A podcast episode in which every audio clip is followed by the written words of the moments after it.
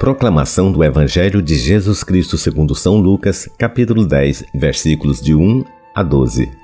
Naquele tempo, o Senhor escolheu outros setenta e dois discípulos e os enviou dois a dois na sua frente a toda cidade e lugar aonde ele próprio devia ir.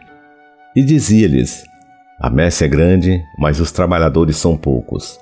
Por isso, pedi ao dono da messe que mande trabalhadores para a colheita. Eis que vos envio como cordeiro para o meio de lobos.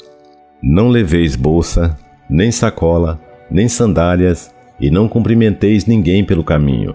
Em qualquer casa em que entrardes, dizei primeiro: A paz esteja nessa casa. Se ali morar um amigo da paz, a vossa paz repousará sobre ele. Senão, ela voltará para vós. Permanecei naquela mesma casa, comei e bebei do que tiverem, porque o trabalhador merece o seu salário. Não passeis de casa em casa. Quando entrardes numa cidade e fordes bem recebidos, comei do que vos servirem curai os doentes que nela houver, e dizei ao povo: O reino de Deus está próximo de vós. Mas quando entrardes numa cidade e não fordes bem recebidos, saindo pelas ruas dizei: Até a poeira de vossa cidade que se apegou aos nossos pés, sacudimos contra vós. No entanto, sabeis que o reino de Deus está próximo.